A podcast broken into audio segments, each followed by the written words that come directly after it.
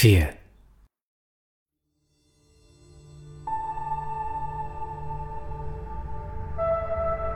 It is said that before entering the sea, a river trembles with the fear.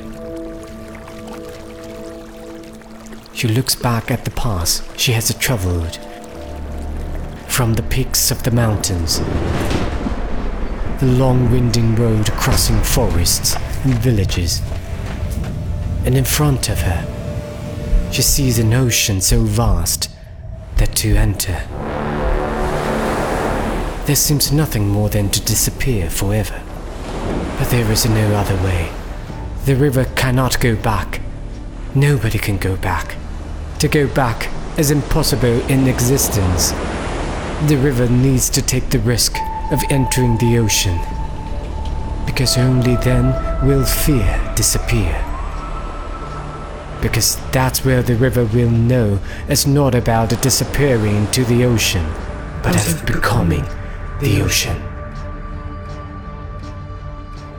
恐惧，作者纪伯伦。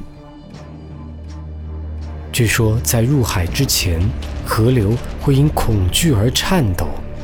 他回首自己走过的路，从群山的峰顶，穿过森林和村庄的蜿蜒长路，而在他的面前，他看到的是一片浩瀚的海洋。进入那里，仿佛永远消失了。但没有其他办法，河流回不去，没人能回去，回去是不可能的存在。河流需要冒险进入海洋，因为只有那样，恐惧才会消失。因为河流知道，它不是要消失在海洋中，而是成为海洋。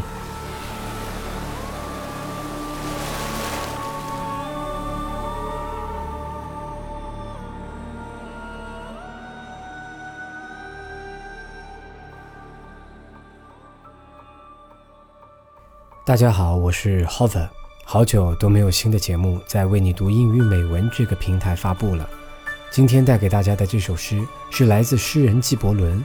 虽然这首诗的题目是恐惧，但在我看来，其实说的不是恐惧，而是如何获得战胜恐惧的勇敢。